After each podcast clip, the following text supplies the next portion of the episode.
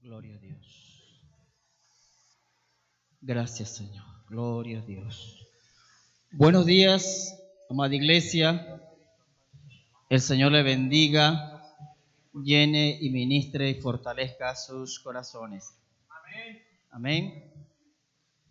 Dios es bueno porque nos permite reunirnos hoy en su casa para alabarle, exaltarle y bendecir su santo y eterno nombre. Gloria a Dios. Hoy 14 de febrero, en este país y creo que en otras naciones, se está celebrando el Día de los Enamorados. Y nosotros hemos venido también a celebrar ese día. ¿Y cuántos están enamorados? Amén, ¿verdad? Estamos enamorados del Señor. Amén. Ese es nuestro gran amor. Ese es a quien nosotros le hemos entregado nuestra vida y nuestro corazón. Pero también estamos enamorados de nuestro cónyuge, de la novia, ¿verdad? Y quizás algunos tenemos pensando en alguien, pues hoy es el momento de recordarle, llevar una, una flor, un bombón, gloria a Dios, enviarle un WhatsApp.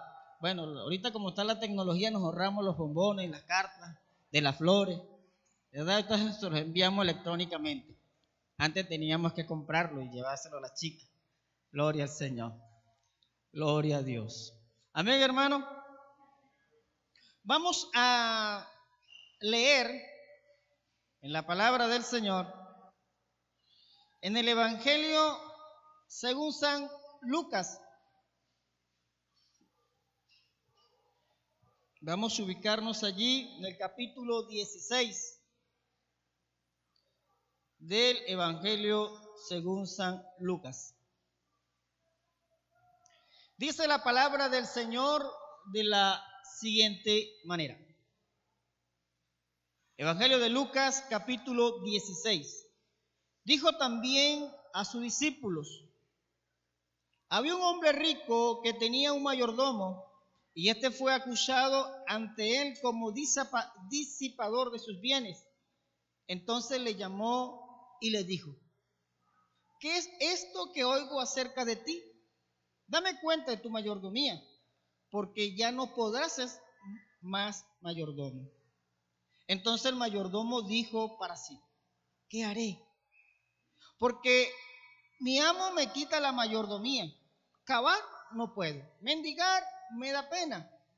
Ya sé lo que haré para que cuando se me quite la mayordomía me reciban en sus casas. Y llamando a cada uno de los deudores de su amo, dijo al primero, ¿cuánto debes a mi amo? Él dijo, cien barriles de aceite. Y le dijo, toma tu cuenta, siéntate pronto y escribe cincuenta. Después dijo a otro, ¿y tú? ¿Cuánto debes? Él le dijo, 100 medidas de trigo. Él le dijo, toma tu cuenta, escribe 80. Y alabó, él amó al mayordomo malo por haber hecho sagazmente, porque los hijos de este siglo son más sagaces en el trato con su semejante que los hijos de luz. Y yo os digo, ganá amigo por medio de las riquezas injustas, para que cuando éstas falten, os reciban en las moradas eternas. El que es fiel en lo mucho, también en lo más es fiel, perdón, en lo poco. Y el que es en lo mucho es injusto, también en lo más es injusto. Pues si en las riquezas injustas no fuiste fieles, ¿quién os fiará lo verdadero? Y si en lo ajeno no fuiste fieles, ¿quién os dará lo que es vuestro? Ningún siervo puede servir a dos señores, porque aborrecerá al uno y llamará al otro, o estimará al uno y menospreciará al otro. No podéis servir a Dios y a las riquezas. Oí también todas estas cosas, oían también todas estas cosas los fariseos eran ávaros y se burlaban de él.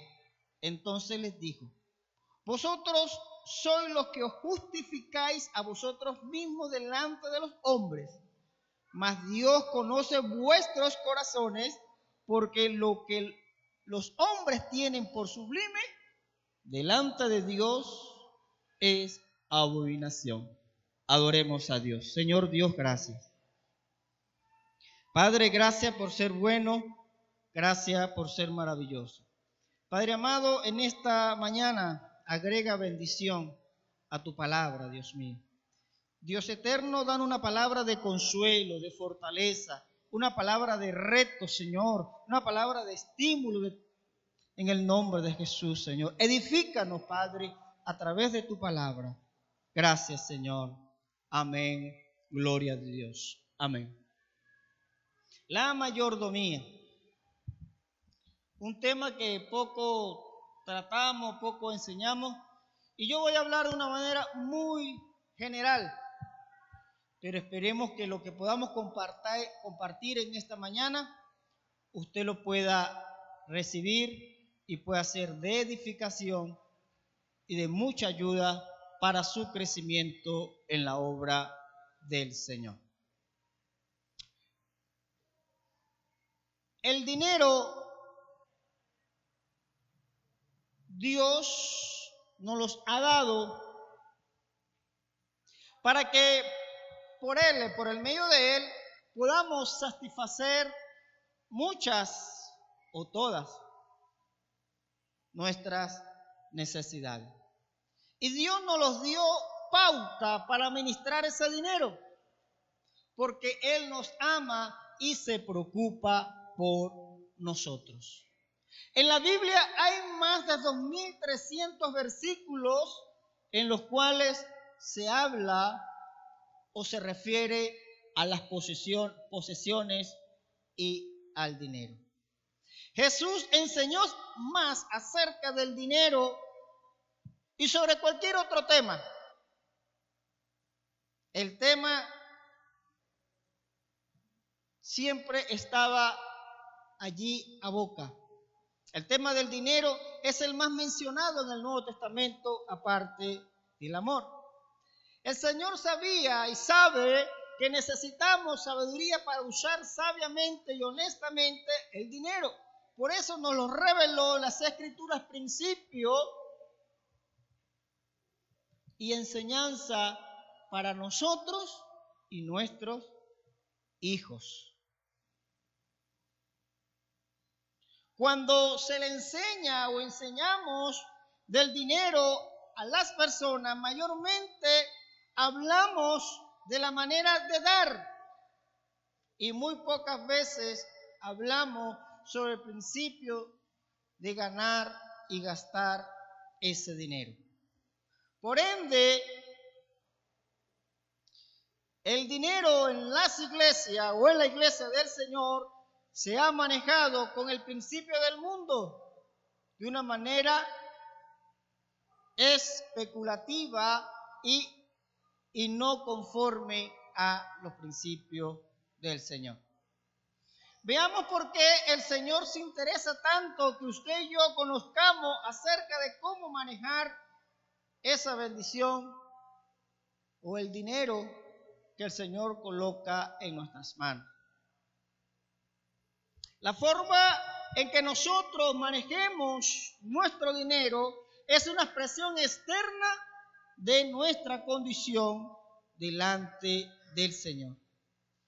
Es decir, la manera como tú ministras el dinero es una condición interna de su espiritualidad delante del Señor. En Lucas 6, 16, 10 nos habla de ello. Dice, el que es fiel en lo muy poco, también es fiel en lo más. Y si en lo muy poco somos injustos, también en lo más seremos injustos. Y el área del dinero es, es el área de eso de lo muy poco.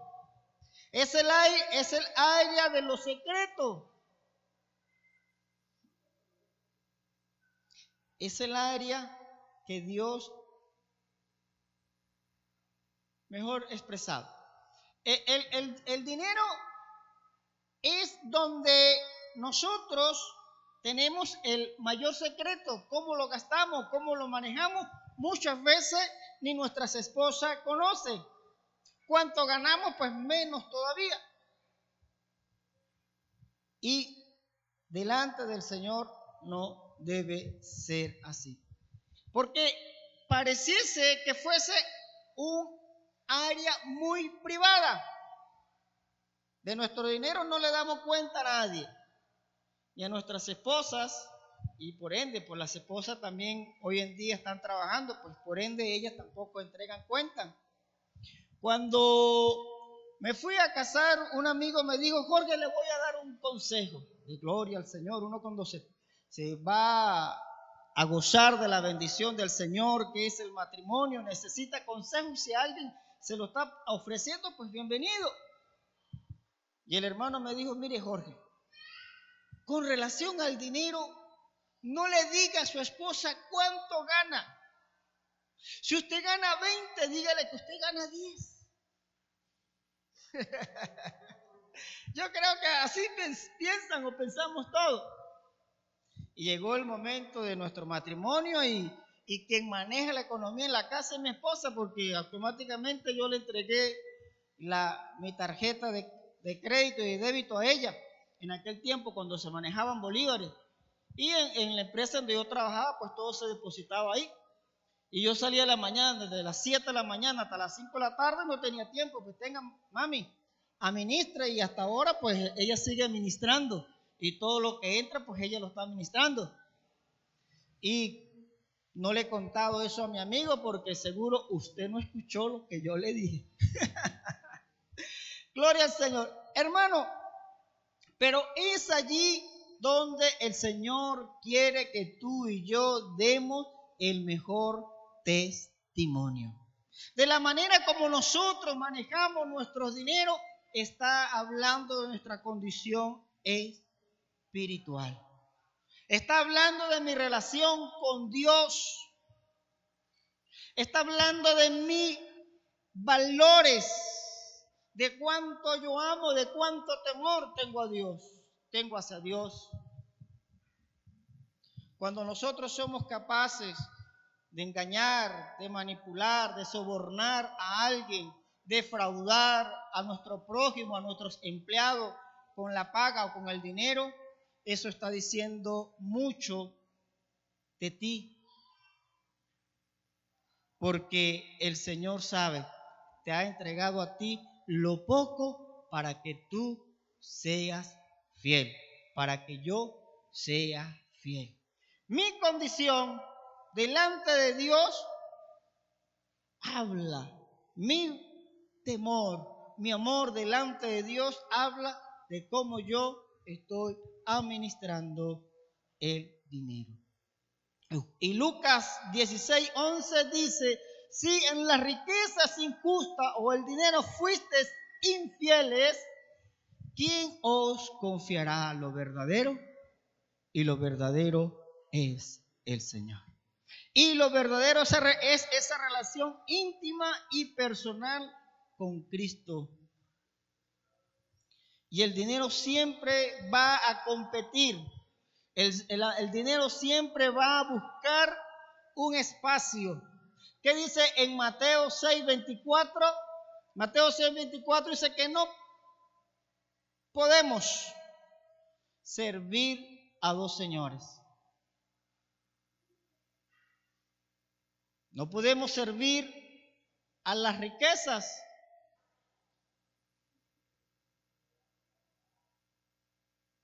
y a Dios. Debemos de servir a Dios y administrar, gerenciar con el Señor la riqueza que Él nos ha entregado. Siempre hay esa competencia. Ninguno puede servir a dos señores porque aborrecerá al uno y amará al otro o estimará, estimará al uno y menospreciará al otro no podéis servir a Dios y a las riquezas. Donde está tu riqueza, ahí está tu corazón.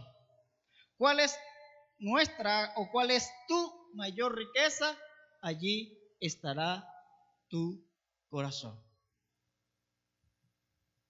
Dios quiere bendecirnos, bendecirte. Y hoy en día, hermano, estamos bombardeados por múltiple publicidad que nos lleva a trabajar para ganar más, para poder satisfacer y cumplir esa necesidad que a veces simplemente la hemos adquirido porque la televisión, los medios de publicidad nos las han sembrado allí en nuestra mente y necesitamos producir más para llegar. Y hacemos cualquier cosa, defraudamos muchas veces para poder alcanzar. Y es allí donde nos dicen las palabras del Señor que no podemos servir a dos señores. Ahora bien, ¿cuál es la función de Dios y nuestra función frente al dinero, nuestra parte? Vamos a leer en el Salmo 24, el versículo 1. ¿Qué dice el Salmo 24, versículo 1? A ver, dice, de Jehová la tierra y su plenitud, el mundo y lo que en él habitan. La función de Dios es, es que Él es el dueño de todo. Del Señor la tierra y su plenitud, el mundo y lo que Él habita. Todo es de Dios. Y en Génesis 1 dice, dice que en el principio creó Dios los cielos y la tierra. Y en el libro de Ageos, capítulo 2, versículo 8, que dice la palabra, dice, mío es la plata, mío es, es el oro. Todo es del Señor, todo es de Él, todo le pertenece a Él, nada es mío. Todo es del Señor. Mío es la plata, mío es el oro, dice Jehová de los ejércitos. Y si es de Él, nosotros somos de Él, lo mucho o lo poco que llegue a nuestras manos, tenemos que saber ministrar y Él nos va a dar esa sabiduría para hacerlo.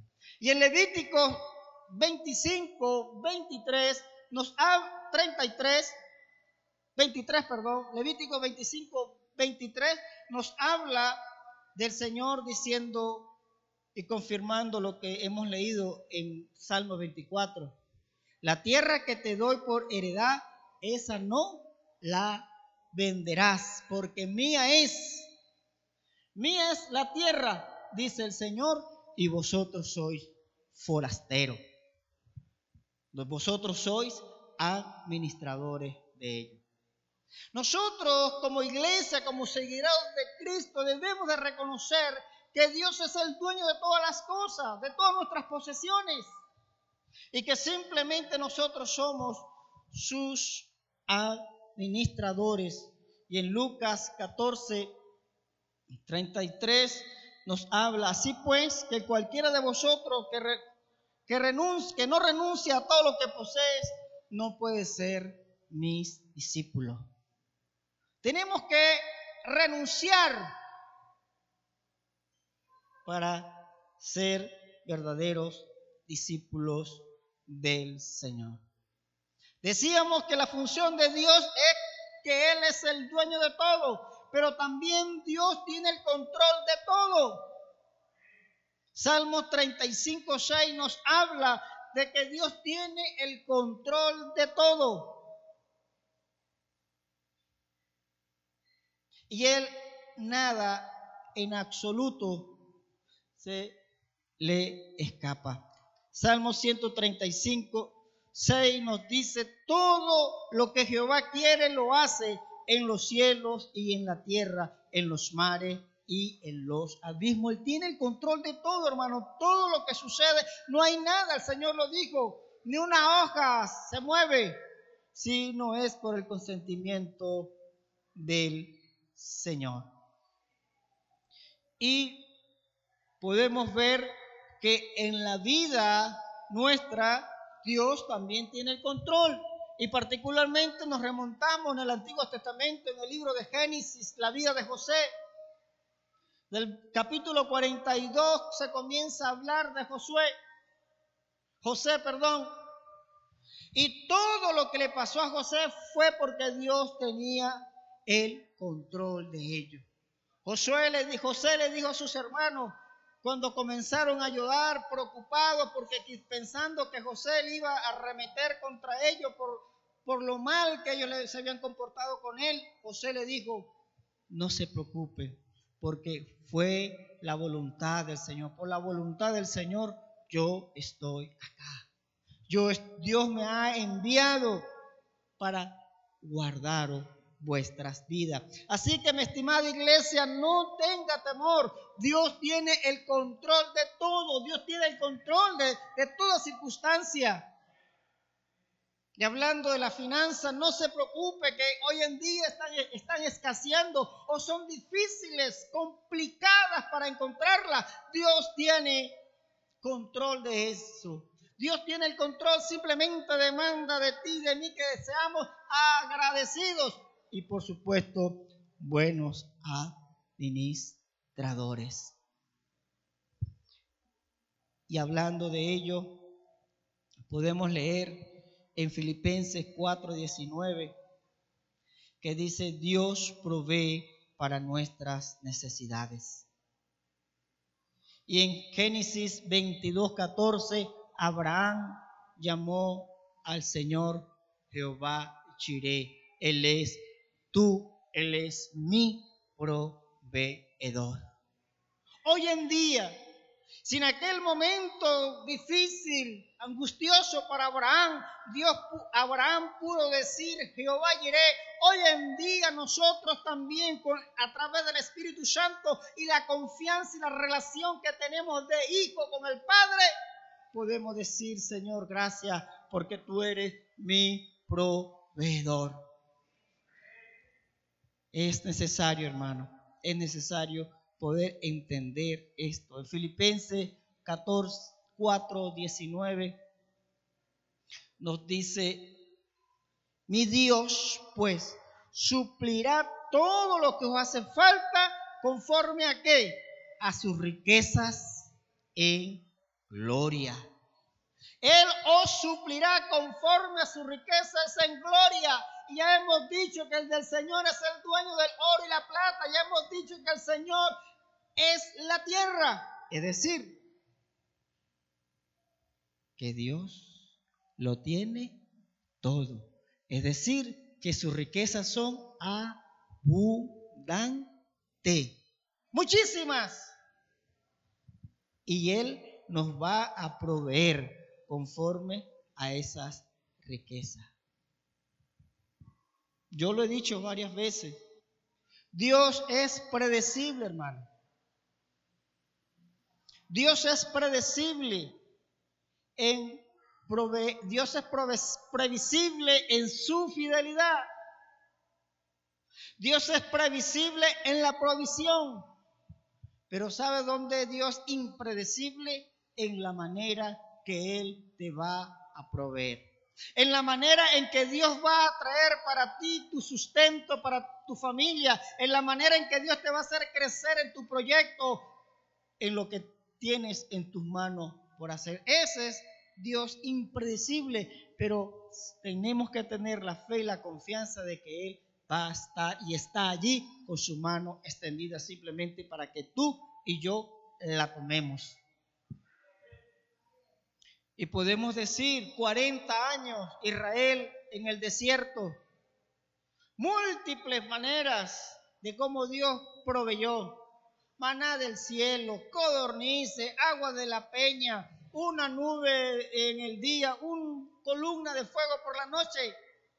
Pero siempre estaba allí la provisión. Siempre Dios sorprendía al pueblo de Israel y hoy en día nos va a sorprender a ti y a mí. Simplemente tenemos que estar dispuestos, simplemente tenemos que abrir nuestro corazón, nuestra mente y nuestro espíritu para que podamos ver el milagro de Dios actuando en nuestras vidas.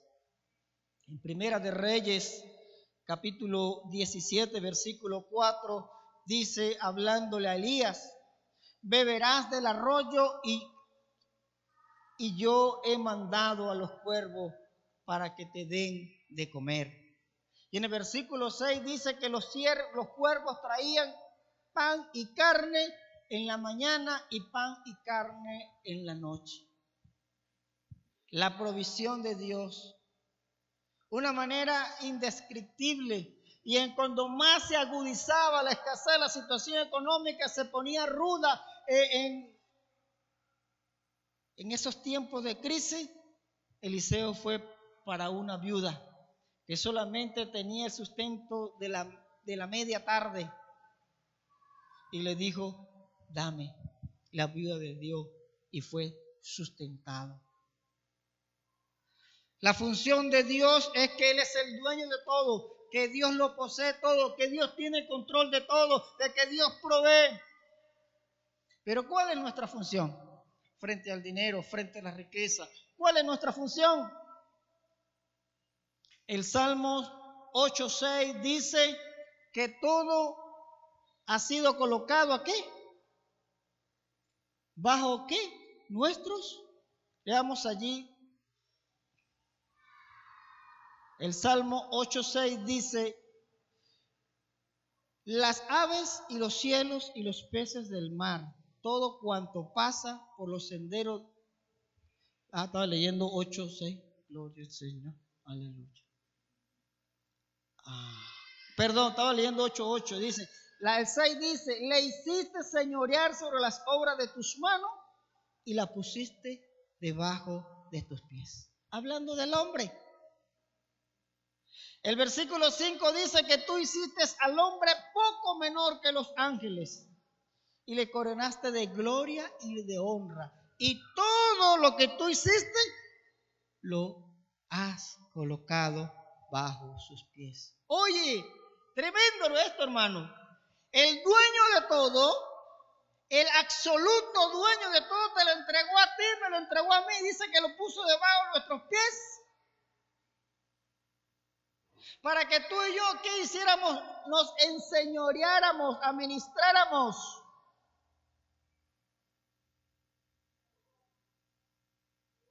Nos enseñoreáramos, administráramos, porque todo está bajo los pies del Señor. ¿Y qué significa ser mayordomo o mayordomía? Ser administrar las pertenencias de otro. Pero ¿cuántos de nosotros, creyentes o no, porque esa, esa palabra está dada para el género humano, Dios le entregó la administración de la tierra al género humano y el género humano la corrompió pero los hijos de Dios estamos llamados para restaurar, los hijos de Dios estamos llamados para levantar, nosotros los hijos de Dios estamos para ponerla en el lugar que Dios nos ha llamado, llevarla a ese lugar. Ser buenos administradores. Y tu función y mi función como administradores de Dios, primera de Corintios capítulo 4, versículo 2, el apóstol Pablo se dice, se requiere, se exige, se demanda. 4, 2. Ahora bien, se requiere que los administradores, que cada uno se ha hallado fiel. Se requiere que nosotros seamos hallados fiel. De eso poco, de eso injusto. ¿Por qué es poco? Porque les pertenecen al Señor la riqueza. ¿Por qué es injusto? Porque no son nuestras. Nosotros simplemente somos administradores. Y se dice que nosotros como administradores se, debemos ser hallados fiel, justo. Porque Dios es el dueño de todo y Él nos ha dado las, todas las cosas para que nosotros las administremos.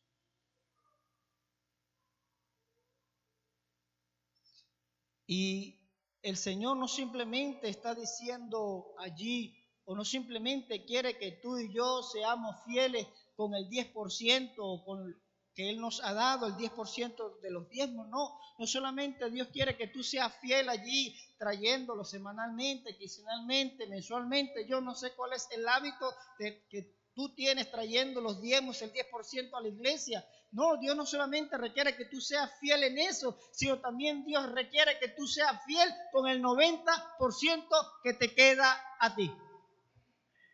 Amén. Ahí también Dios dice que tú tienes que ser fiel. Ahí también donde Dios dice que tú tienes que presentarse íntegro con ese 90% que te queda a ti. Dios quiere que también nosotros nos gocemos de esa bendición. Porque hermano, porque todo lo que tenemos del Señor debemos administrarlo de una manera que Él se complazca, que ese 90% que, que te quede en tus manos, tú puedas, con ese 90% Dios pueda recibir gloria y honra, tú puedes rendirle honor al Señor. Se requiere que los administradores sean hallados fieles. Debemos de ser fieles en las pequeñas cosas. ¿Para qué? Para que se nos den, nos den muchas no lo dice Lucas 16, ¿verdad? Que seamos fieles en lo poco para que podamos, que eso poco se pueda hacer a multiplicado. Seamos buenos administradores en lo poco y eso poco se va a hacer multiplicado. Amén. Si somos fieles en las pequeñas cosas, Dios podrá confiarnos las cosas mayores. Dios podrá multiplicárnoslas. Porque Dios bendice la fidelidad.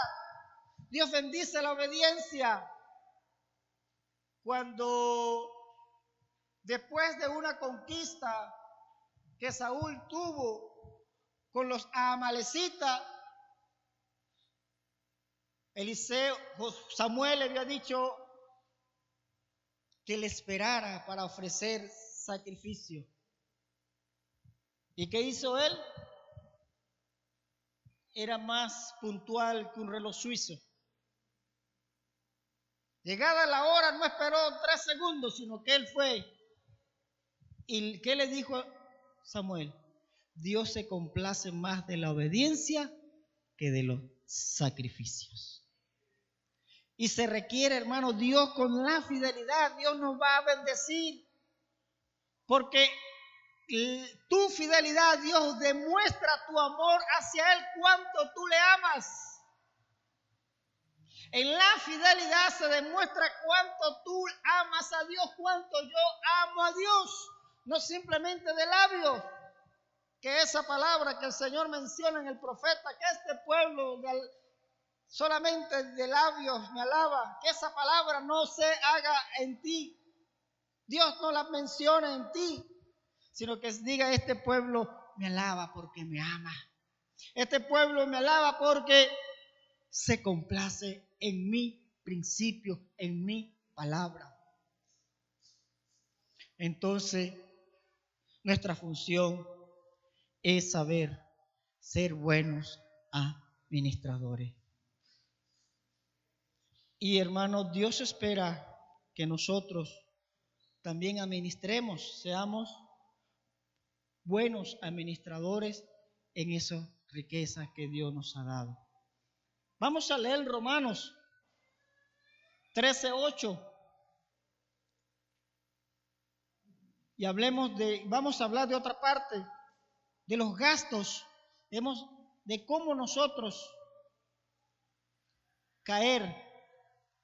13:8 de Romanos dice,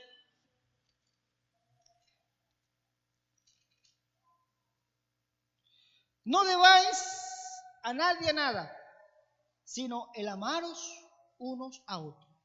Si usted le debe a alguien algo, que sea el amor. Eso es lo que está diciendo planamente ese versículo. No debáis a nadie nada, sino simplemente el amarle. Porque si usted ama, cumple la ley. Y en Proverbios 22, 7 dice que el que presta es siervo, es esclavo, ¿verdad? Proverbios 22, 7 dice que el que presta es esclavo. Gloria al Señor. El rico se enseñorea de los pobres y el que toma prestado es siervo de él. Somos esclavos.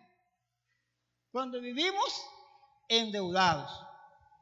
A cada santo le debemos una vela, dice el dicho popular. Y a veces la iglesia ha caído en este error. Muchos creyentes han caído en este error de deberle a cada quien una vela. ¿Por qué? Porque la publicidad, como decía con anterioridad, este mundo consumista nos ha llegado que yo quiero tener, yo quiero alcanzar, yo quiero llegar allí. Y nos esforzamos, esforzamos, quitamos el tiempo de adorar a Dios, quitamos el tiempo de buscar de su presencia porque estamos concentrados multiplicando o esforzándonos por alcanzar las finanzas para poder lograrlo. Lo logramos, lo, compramos y volvemos a quedar insatisfechos.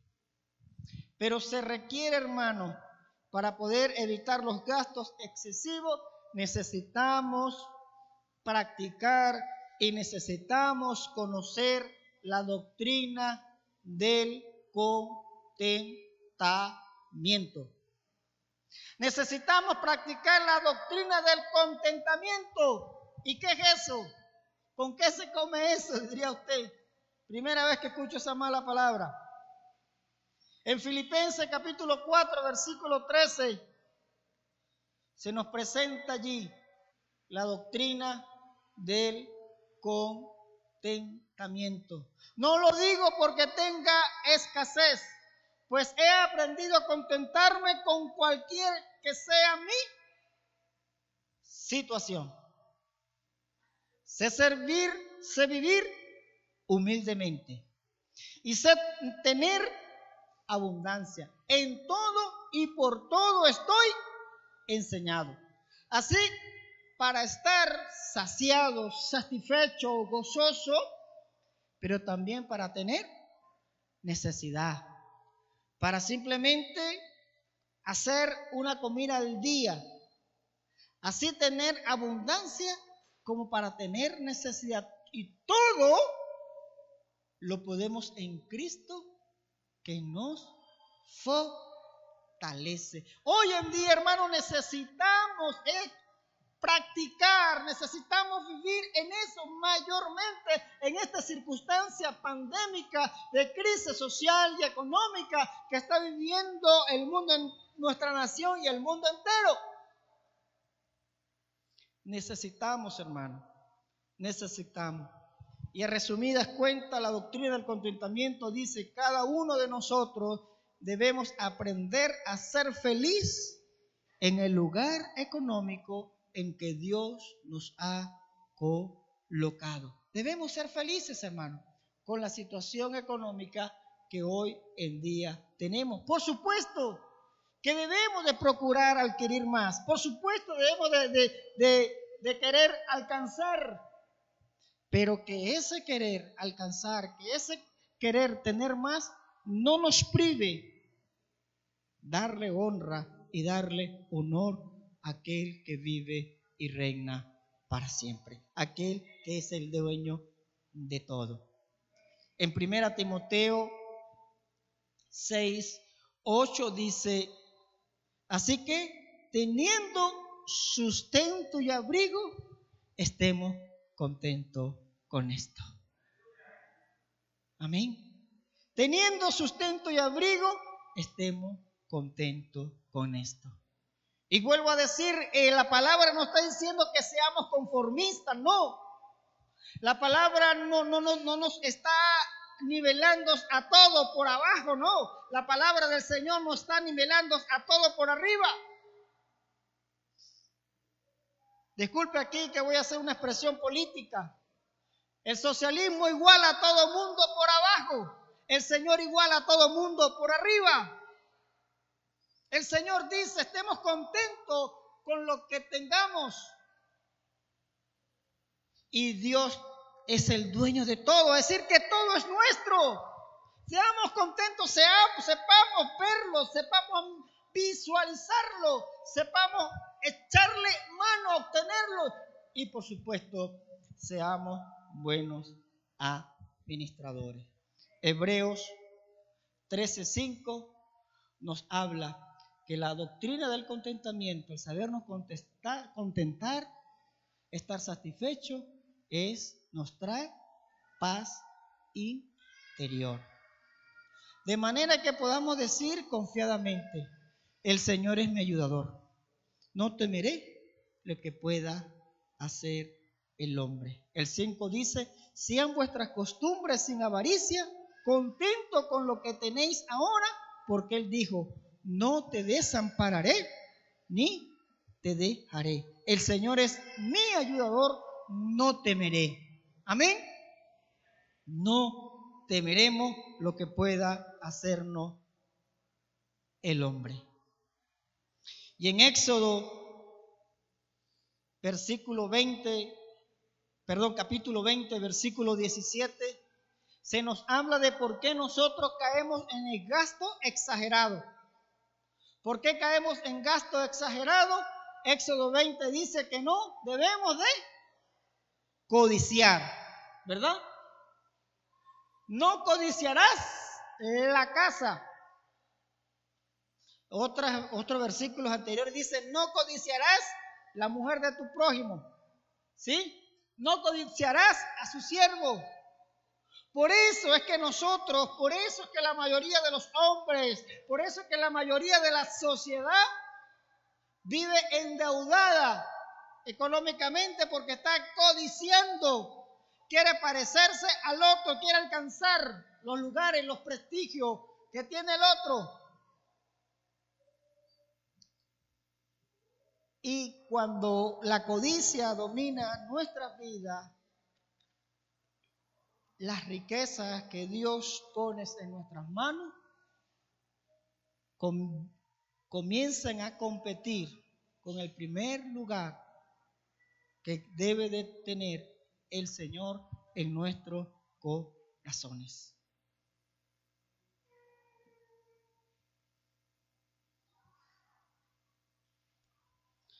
Hermano, Dios quiere que nosotros como iglesia del Señor, estemos atentos a su palabra y que realmente valoremos lo que Dios pone en nuestras manos. Muchas veces la riqueza no, no se, muchas veces nosotros creemos que la riqueza se contabiliza simplemente por el sentido monetario. La riqueza también es todo lo que Dios te ha dado, ese talento, esa, imaginación, ese don que tú tienes, esa capacidad de, de realizar cosas, tus hijos, tu familia. Dios te lo ha dado. ¿Cómo somos administradores? ¿Somos hallados fiel o estamos cargados de deudas y, y hemos descuidado lo que Dios nos ha dado? Entregado. Y en estos hermanos, gloria a Dios. Y en estos hermanos tenemos que ser sabios. Y si Dios nos ha dado todo, nosotros tenemos que retribuirle a Él, entregarle cuenta a Él. Y en esto caemos en la importancia de dar. La Biblia nos enseña a ser generosos, hermanos. ¿Por qué? Porque lo que tenemos no es nuestro, de Dios. Nosotros simplemente somos administradores. No le podemos negar a Dios, a darle a Dios lo que es de Él. A Él le pertenece. La Biblia nos anima a ser buenos, a ser generosos. Y hay muchísimos versículos que hablan de ello, hermano. Nosotros debemos aprender a dar al Señor más que simplemente dar el 10% de nuestros ingresos, debemos de aprender a dar abundantemente para el Señor. Tenemos que aprender a darle a Dios, a ser generoso, a ser dadivoso, poniendo nuestra mirada en Él y no en la acumulación de bienes. Porque dándole a, Dios, dando para su obra, dándole a los hombres y mujeres que le sirven a Él, estamos contribuyendo al avance del reino de Dios. Estamos construyendo el reino de Dios en este mundo. Y podemos hablar aquí de principios de dar a Dios. ¿Por qué damos a Dios? Damos a Dios porque Él es un anciano amargado que si no nos da, que si no les damos, nos va a quitar. ¿Cómo damos a Dios? Damos a Dios porque le vamos a pagar la salvación que Él nos dio. ¿Cómo da? ¿Cuál es nuestra actitud? Tenemos que dar a Dios por amor. Amén. Dar la mejor manera de la mayor satisfacción y agrado que Dios tiene de ti, que Dios tiene de mí cuando yo doy por amor. Primero los Corintios capítulo 13, versículo 3 habla de eso. ahí está la mayor imagen viva de dar por amor. Habla de los necesitados. Si vemos a los necesitados y damos todo a ellos o por ellos y no tenemos amor, que dice la palabra que somos qué? Ya lo colocaron ahí, ahí, dice. Dice que nada sirve. Lo que no se hace por amor, nada sirve. Y hoy 14 de febrero e, ese mensaje de texto, ese Facebook, ese Intera que usted le va a dar a ese ser amado, se lo va a enviar. Si no hace por amor, simplemente está allí un artículo más en la internet. Porque no le va a servir. ¿Ok? Hazlo por amor.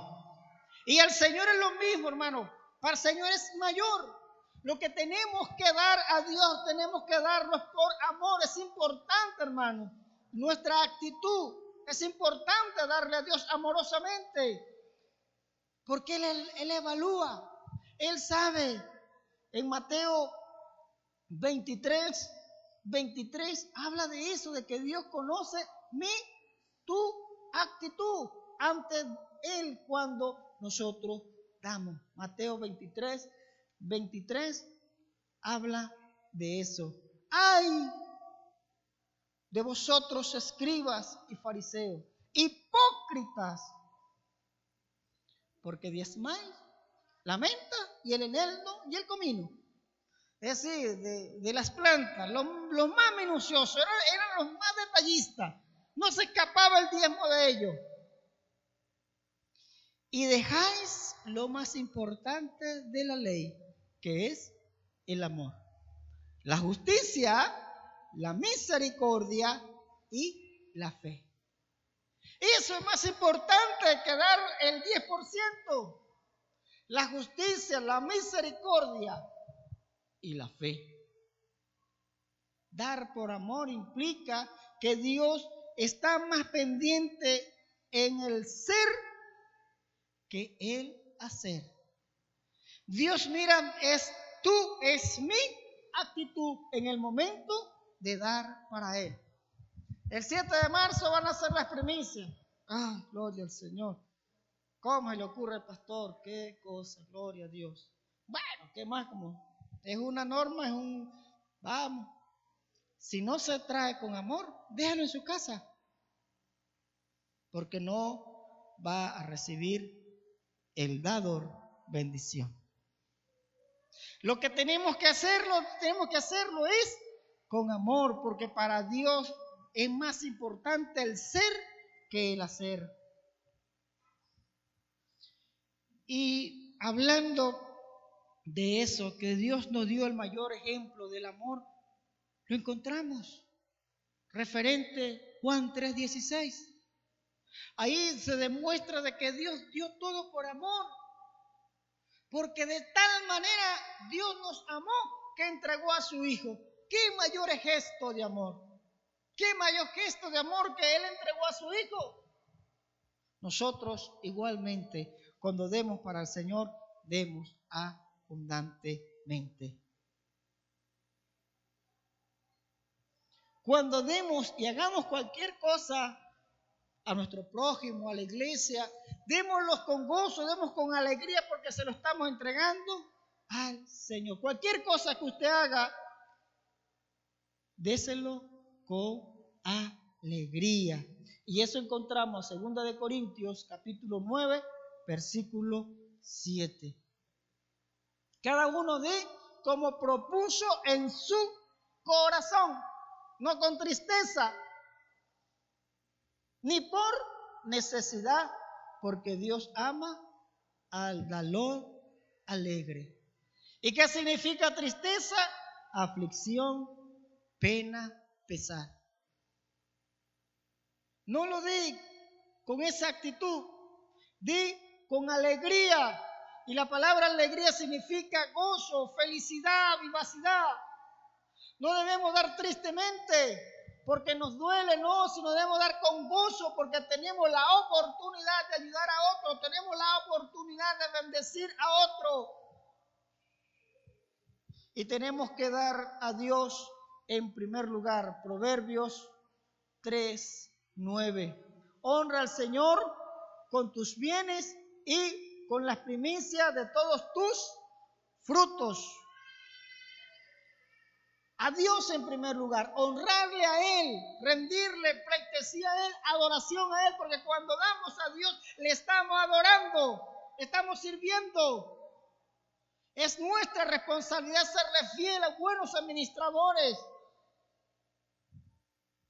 darle aparte a Él lo que le corresponde. Dios no necesita nuestro dinero, pero nosotros debemos darle a Él. Y cuando damos a Él es, un indicativo de que nosotros tenemos a Dios en primer lugar. Es un, es indicativo de que nosotros le obedecemos, de que nosotros le amamos cuando damos a Él. Le damos con amor, le damos con alegría. Y damos sin límites matemáticos. Debemos darle a Dios sin límites matemáticos. En Génesis 14, 20 se nos habla de que nos de que Abraham trajo los diezmos a Melquisedec, el 10% de todo lo que conquistó en esa batalla cuando rescató a su sobrino Lot, le trajo el 10% al rey Melquisedec.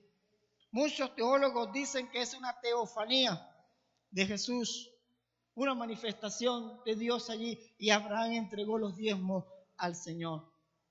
Dicen, Pero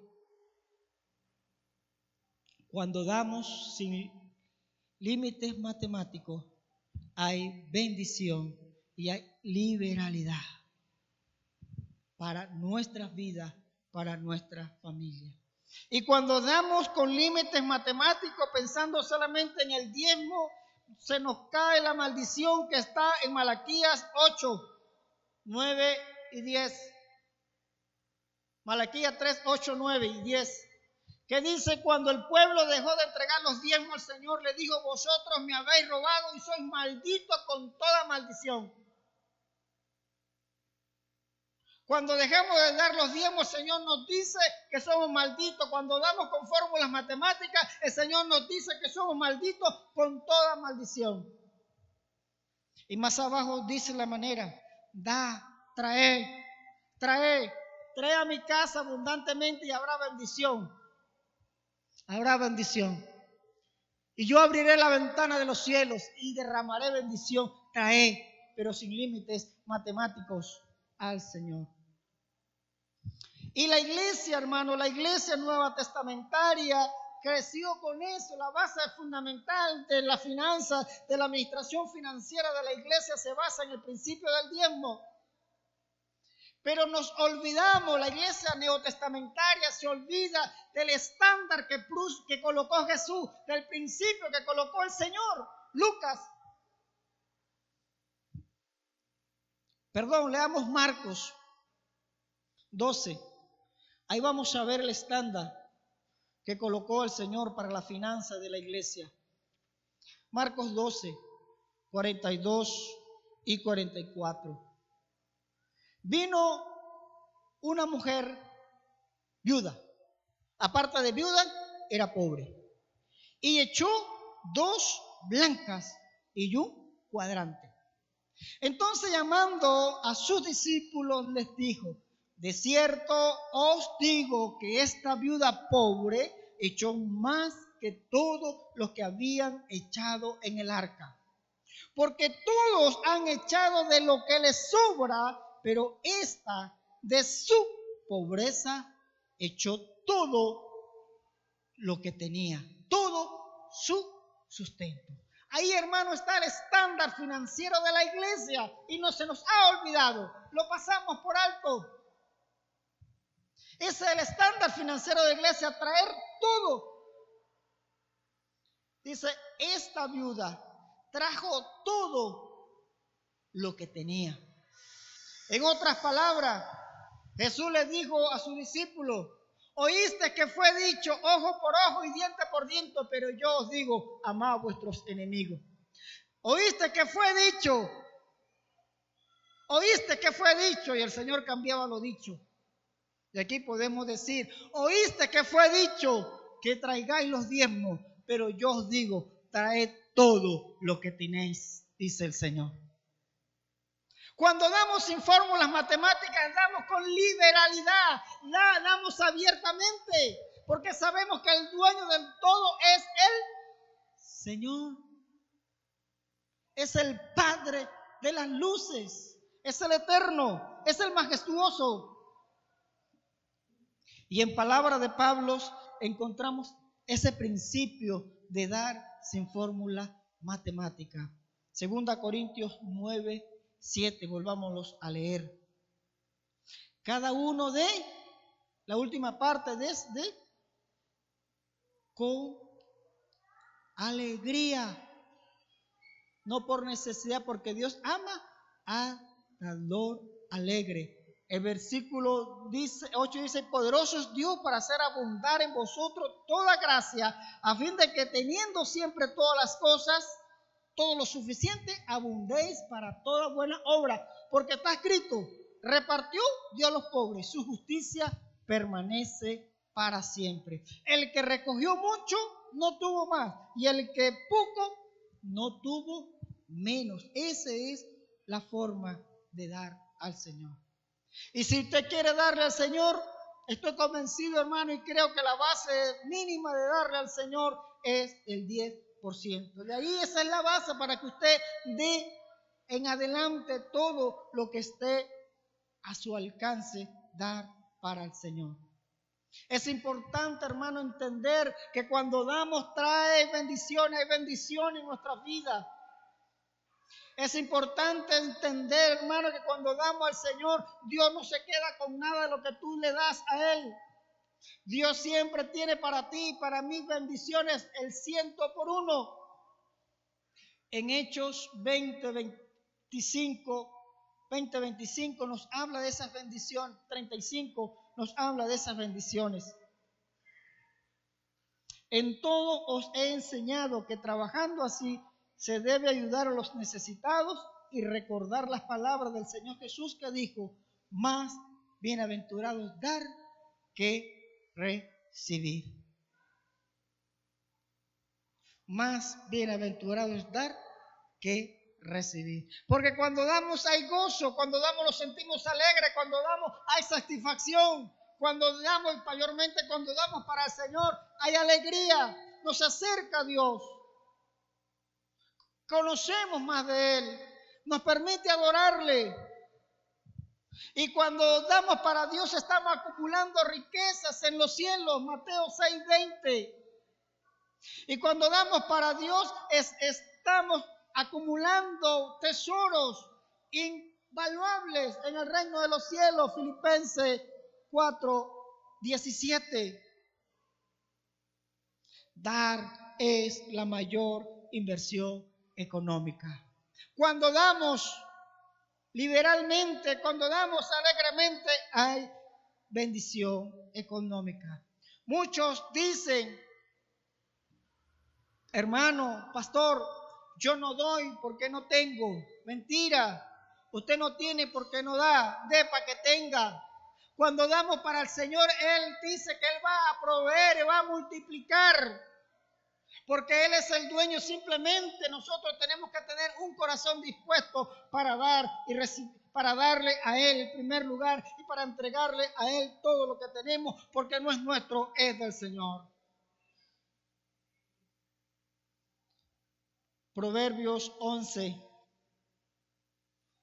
24 y 25 nos habla de eso, de las riquezas que Dios nos da. Hay quienes reparten y si les es añadido más. Hay quienes son tacaños, pero vienen a la pobreza. Hay quienes retienen más de lo que es justo y vienen a la pobreza. Dios quiere que usted reparta ¿Para qué? Para que le sea añadido más. Hay bendiciones generosamente, dice Crónicas, Corintios, perdón. Corintios 6, 9 al 11, 6 al 11, 9 dice, el que siembra, segará. El que siembra escasamente, segará escasamente. Y el que siembra generosamente, generosamente va a recoger. Demos con alegría porque Dios ama al dador alegre. Cuando damos, dice que generosamente vamos a recoger. Cuando damos para Dios, vamos a recoger abundantemente. Pero el Señor dice, lo de Dios, Dios nos da con su liberalidad. Dice, estáis para que estáis enriquecidos, para que seáis enriquecidos en toda liberalidad. Amén. Dios es bueno y su misericordia nos sustenta para siempre. Él es maravilloso y majestuoso. Es importante, hermano, conocer a quién damos. Debemos de dar primeramente a la iglesia y a los ministros que por ellas somos enseñados en la palabra. La Biblia nos enseña y dice que debemos honrar, traer al Señor, primeramente todas las cosas, números 18, 21 nos habla de traerle al Señor.